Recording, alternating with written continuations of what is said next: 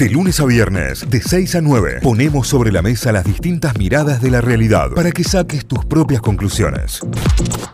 Lo tenemos en línea, la tenemos en línea a la licenciada Noelia Benedetto. Noé, buen día. ¿Cómo va? Buena semana. Buen día, buena semana. Acá muy tentada con la anécdota de la foto. ya te va a pasar, ya te va a pasar. Claro, viste, Esta, es, es, complejo esto de andar haciéndose el influencer, ¿viste? Pues, eh, encima estaba, eh, me tocó hacer la, conducción con Ezequiel Pérez, que es un influencer que tiene casi un millón de seguidores, tiene 780 mil seguidores, que le pidió foto al 95% de los asistentes al evento, le pidió fotos, y él es un copado, se sacó foto con todo el mundo, y el camarógrafo que nos seguía en un momento me dice, no te piden ni una foto, y se caga risa. y cuando viene y me pide, dice, eh, llegó tu momento, te tocó. No tenía ni idea quién era. qué fenómeno, qué fenómeno. Bueno, vos, ligaste tracción ahí por rebote, claro, bueno. Claro, claro, yo me ponía al lado. ¿Viste cuando salía en el boliche con el amigo fachero que te ponía al lado para decir, bueno, a lo mejor ligo algo acá? bueno, así. Era lo mismo, era lo mismo. Me encanta el tema de la columna de hoy, el tema elegido. Como siempre, la Noe todos los domingos tira en su cuenta de Instagram, en leak.noeliabenedetto tira un sticker de pregunta para que vos le dejes sugerencia de temas. Y sobre la base de eso, o sobre la cantidad de temas sobre la misma consulta que lleguen, eh, la NOE elige la columna. Y en el día de hoy es algo que nos ha pasado y nos pasa a muchos, en muchos eh, aspectos de la vida y en muchos momentos de la vida. ¿Qué pasa si no tengo sexo durante mucho tiempo? Definamos mucho tiempo, porque, pero ¿qué pasa si no tengo sexo durante mucho tiempo? Es el tema del día, Noé. Sí, definamos mucho tiempo y definamos sexo también, ¿sí? Em, ahí vino una, una pregunta, em, bueno, me, pareció interesante tomarla hoy porque es algo que genera muchísimo malestar y, despierta muchos interrogantes también en las personas. Pero sobre todo hay algo que a mí me gusta hacer mucho y es eh, derribar fake news en relación a la sexualidad. Y empecé a googlear a partir, me, topo todos los días con estas, estas preguntas que me enojan bastante. Em, la realidad es que no había hecho ningún tipo de, posteo al respecto porque me enojan de sobremanera, pero en esto de, de googlear eh, empecé a encontrar muchas eh, noticias de medios relevantes en relación a justamente plantear los aspectos adversos de eh, la falta de sexo en el cuerpo y la mente. Para que te des una idea, por ejemplo, la revista, bueno, no sé si se puede decir, pero mm, vean, eh, Mary Claire, que es una revista para, para socializadas mujeres bastante importante, dice que eh, la calidad de vida puede empeorar por inactividad sexual tanto como por falta de ejercicio o alimentación saludable. Duro Entonces, Duro de derribar ese mito. Durísimo. Empecé a buscar, empecé a buscar. Y la lista realmente es interminable, es agobiante y básicamente es una invitación a tener sexo para evitar un mal mayor, para no morirnos. Claro. Eh, plantean baja en las endorfinas, en la oxitocina, en la serotonina, en la dopamina, alteraciones en el ciclo de vigilia, en las funciones cognitivas como la inteligencia, o sea que podemos volvernos más torpes si no tenemos sexo. Un burro. En la memoria de reconocimiento, sí. Aumento de peso, apatía, depresión, aumento de los niveles de estrés, del cortisol, de la prolactina, ansiedad, angustia, baja de defensas del sistema inmunitario, ¿sí? Hay estudios que dicen, bueno, las personas que tienen cierta frecuencia de eh, encuentros sexuales tienen un aumento, son leves todas las, cifras de inmunoglobulina, entonces estarían como más altos y altas en defensas. Afecta las futuras excitaciones, es decir, que si yo pauso mi actividad sexual durante un tiempo, en un futuro voy a tener problemas mentales y a nivel de la lubricación y de la erección para excitarme. No, olvídate que no. Merman el deseo Claro, escucha. Merman el deseo sexual. Acné y pérdida del brillo en la piel. O sea, es como que, claro, vos ves a alguien y decís, bueno, esta persona por cómo tiene la piel hace mucho que eh, no tiene actividad. El, famoso pornoco, cuando te acordás, decía, uy, te salió un el pornoco. El famoso pornoco, claro, tal cual. olvídate. Eh, aumenta las posibilidades de morir de una enfermedad cardíaca, riesgo de hipertensión arterial, atrofia y dolor vaginal, ¿sí? Eh, hasta plantean como un debilitamiento de las paredes vaginales. Y eh, hay algo que sí está como un poco más comprobado, que en la práctica sexual disminuye las probabilidades de contraer cáncer de próstata en las personas peneportantes, pero no necesariamente ¿sí? Y ahí vamos a qué tipo de sexo hacemos referencia, claro, digamos, porque básicamente el conteo la mayoría lo hace desde la última vez que tuvo un encuentro sexual compartido y que generalmente ese encuentro es penetrativo. Entonces pensemos en las personas que directamente no tienen sexo penetrativo o que las personas que no tienen sexo compartido, ¿no? Entonces, ese tipo de mensaje lo que hace es invisibilizar, jerarquizar e invalidar y hasta patologizar otro tipo de sexo que tiene que ver con ya sea el no penetrativo, la autoestimulación o el autoerotismo, cuando digo esto es masturbación. Claro. Y el fantaseo, ¿sí? O sea, se, reduce, se reduce el tener sexo sí o sí al coito, 100%. Tal cual, tal cual. Esta cuestión ahí, este sesgo coitocentrista que siempre vamos, cuestionamos y que vamos a seguir cuestionando, ¿no? Y que por otro lado, digamos, es la práctica reproductiva por excelencia, digamos, no es ingenuo que esto sea así, ¿no? Claro, claro. Eh, por otro lado, la sexología clásica define la abstinencia, ¿sí? lo que serían, bueno, ya la palabra abstinencia es un poco fuerte, ¿no? Está relacionada a los consumos o también a cuestiones morales y religiosas, pero como la no utilización de los genitales para ningún tipo de actividad sexual. Y ahí también tenemos que ponernos a pensar si sexo es solamente manipulación de genitales, ¿no? Porque a veces y muchas de las veces hay prácticas sexuales que ni siquiera involucran los genitales o la manipulación directa de los genitales. ¿no? Digamos, el concepto que estamos manejando de sexo es mucho más amplio y estas, em, todas estas fake news que plantean algún tipo de evidencia en relación a esto que, que genera todo un efecto alarmante, la realidad es que si no tenemos sexo compartido, lo que sucede es que no tenemos sexo compartido. Claro. Claro, no, es que no, tenemos sexo. No Digo, eh, y en este caso también eh, la, masturbación entra como, como, como sexo. Sí, yo eh, prefiero hablar siempre de autoestimulación y autoerotismo porque masturbación viene de perturbar los genitales con la mano. Bien. Entonces, Imagínate ya la carga negativa que tiene la cuestión esta del autoerotismo. Prefiero utilizar esta palabra, pero sí, claramente que eso no contempla, no, no cuenta como sexo, ¿sí? Y hay toda una idea generalizada de que activar la sexualidad de una manera compartida implica un importante bienestar emocional que si no se lo hace está relacionado a, bueno, esperar muchísimo malestar, ¿no? Claro. Claro, claro, 100%, 100%. Eh, está bueno también esta aclaración y empezar a hablar y, ponerle bien eh, eh, la, definición de cada uno de los conceptos, la etimología de la palabra, porque masturbarse viene de perturbar los genitales, como si fuese algo que, que, uno estuviese perturbando, ¿no?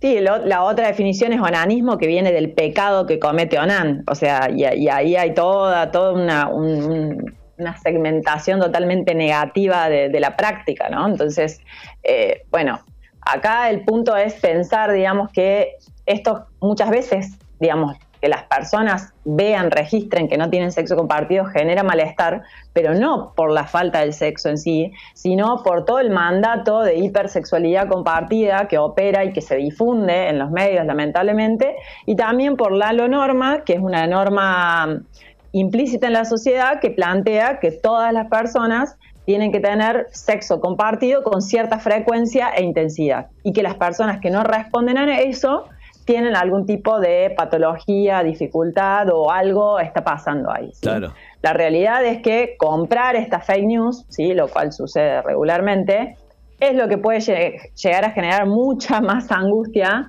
que la ausencia, entre comillas, de sexo en sí mismas, ¿no? Porque es una forma de ponerse en falta. Hay un montón de personas que, consultan porque de repente esto eh, no se está dando y debería estarse dando. Porque soy joven, porque em, soy un varón y cómo puede ser que no esté activando esto, em, porque tengo algunas situaciones em, de cierta disponibilidad y no las estoy aprovechando, o porque no se me dan estas situaciones y cómo puedo hacer para generarlas, porque hace un tiempo que ella no. Entonces, la realidad es que hay personas que eh, pasan la mayor parte de sus vidas sin tener encuentros sexuales, ¿sí? que son las personas que responden como orientación al espectro sexual y esto no les genera ningún tipo de angustia, ¿sí? mantienen una vida totalmente plena y satisfactoria.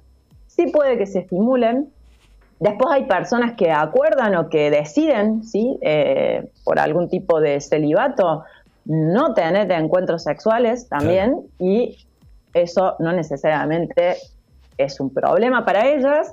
Y después hay otras personas que sí, que de repente querrían llevar a cabo cierta frecuencia e intensidad y ahí hay que empezar a pensar, digamos, si realmente lo desean ellas o si hay algo de este mandato que se empieza a colar, seguramente que sí.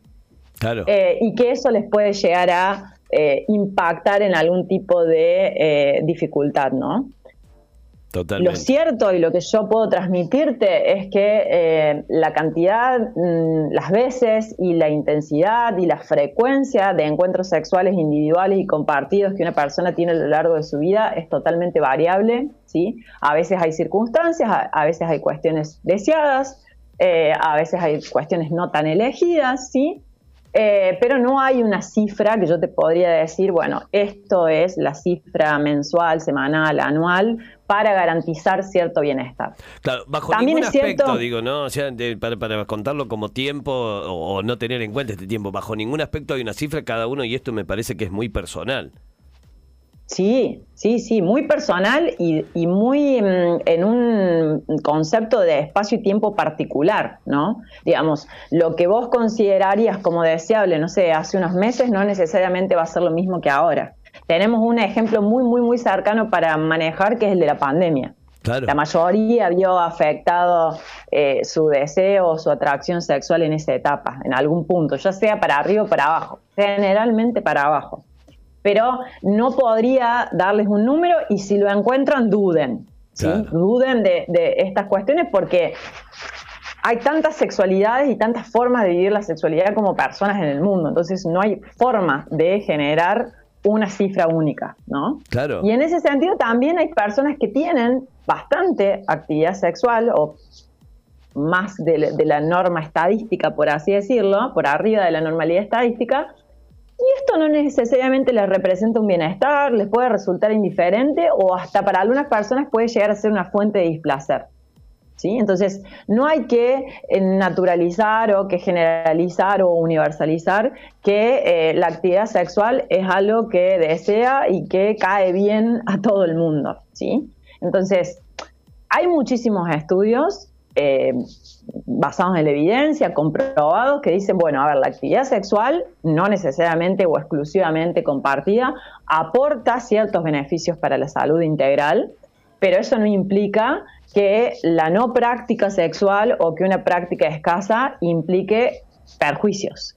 Claro. ¿Sí? No es lo mismo una cosa que la otra, ¿sí? El sexo de por sí eh, no es una necesidad. A veces viene y dice, no, lo que pasa es que mi pareja tiene estas necesidades y bueno, a ver, no, mm, las necesidades básicas o fisiológicas tienen que ver con la alimentación, ¿sí? con la hidratación, con el sueño, porque son aspectos bajo los cuales eh, si no respondemos a cierta frecuencia, obviamente que en el corto plazo morimos, ¿sí? Claro. Pero la sexualidad no es un aspecto reproductivo eh, de la persona en sí misma, digamos, no es necesaria para la supervivencia, es reproductiva de la especie.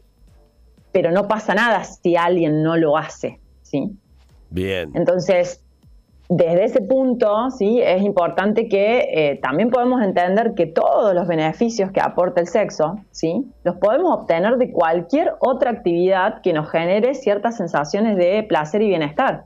¿Sí? La actividad física, el ocio, el esparcimiento, el arte, em, juntarse a, charlar con amigos y amigas, salir a bailar, eh, bueno, lo, que cada quien considere como placentero, ¿no? Claro. Entonces, eh, porque justamente pareciera que solamente desde el sexo es el lugar desde donde podemos sacar esos beneficios.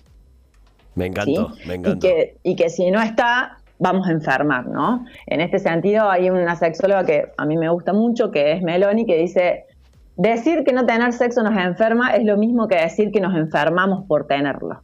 Patologizar circunstancias es patologizar a las personas. Y eso me parece que es con lo que justamente nos tenemos que quedar cada vez que haya un titular que plantea estas fake news de que eh, la falta de sexo nos va a afectar severamente nuestra salud mental o nuestra salud integral. Me encantó, o sea que vamos a ir derribando todos estos mitos y está buenísimo que, ocurra aquí, está buenísimo que ocurra en esta columna. Eh, lo último, no es, mira, en uno de los mensajes que llegan, hay una persona que se mofa, se ríe o no entiende porque dijiste personas peneportantes. Ajá. Bueno, no es un chiste, le, comentamos. Que en realidad eh, yo suelo hablar cuando, cuando explico acerca de las funciones sexuales, suelo hacer una división entre personas peneportantes y personas vulvoportantes. ¿Por qué? Porque si hablo solamente de mujeres y de varones, excluyo a mujeres que no necesariamente tienen una genitalidad con vulva y excluyo a varones que no necesariamente tienen una genitalidad con pene y también a personas que se autoperciben como no binarias. Entonces, cuando hablo de la función sexual, generalmente voy a hacer referencia a la genitalidad y no a la identidad de género con la que, cual las personas se autodeterminan. Claro. Y si decís pero importante, estás excluyendo a los sin cerebro también. Eso lo dijiste vos. Sí, sí. La, idea es, la idea es no excluir a nadie y, justamente ampliar ¿sí? la, representación en, los discursos, ¿no es cierto? Eh, en, esta, en esta cuestión binaria de varón-mujer, bueno, sigue siendo binario hablar de personas vulvoportantes y peneportantes porque también lo que hay que agregar son las personas con genitalidades intersex pero creo que es un concepto un poco más superador de momento, ¿sí? Probablemente y ojalá esto se siga ampliando y tengamos muchas más eh, palabras para poder eh, visibilizar eh, muchas identidades y corporalidades que están totalmente opacadas. Claro. Lo eh, cual implica muchas vulneraciones. Eh, te leo dos mensajes más. Buen día. Si no tenés sexo convencional, estás enfermo. Si tenés mucho sexo, también estás enfermo. A alguien le sirve vernos enfermos. Dice, por aquí me parece genial. Maravilloso. Sí, algún día hablaremos también de lo que, de otras fake news que tiene que ver con la adicción al sexo. Pero es así, digamos, es como que todo nos queda, nos deja recalculando, ¿no? Es decir, si no tenés, está mal, si tenés mucho, que habría que ver qué sería mucho, están mal también y, bueno, hay que ir a, tratarse eh, siempre, siempre, siempre el modelo médico hegemónico eh, nos atraviesa desde la sanción de lo que es enfermedad, el sistema religioso y moral nos atraviesa a través de, la designación de lo que es pecado y lo que no, y el sistema jurídico nos atraviesa a través de la marca de lo que es delito o no. Claro. y en esto lo sexual siempre tiene todos los números comprados. Eh, mira, nos escribe Karina a modo de testimonio, con esto cierro. Dice, buen día, hace dos años que no tengo coito ni nada, pero me siento bien así. Ahí va. ¿Eh? Excelente. Y si alguien se sintiera mal, probablemente tiene que ver con la presión de todos estos discursos, porque no pasaría nada. Claro.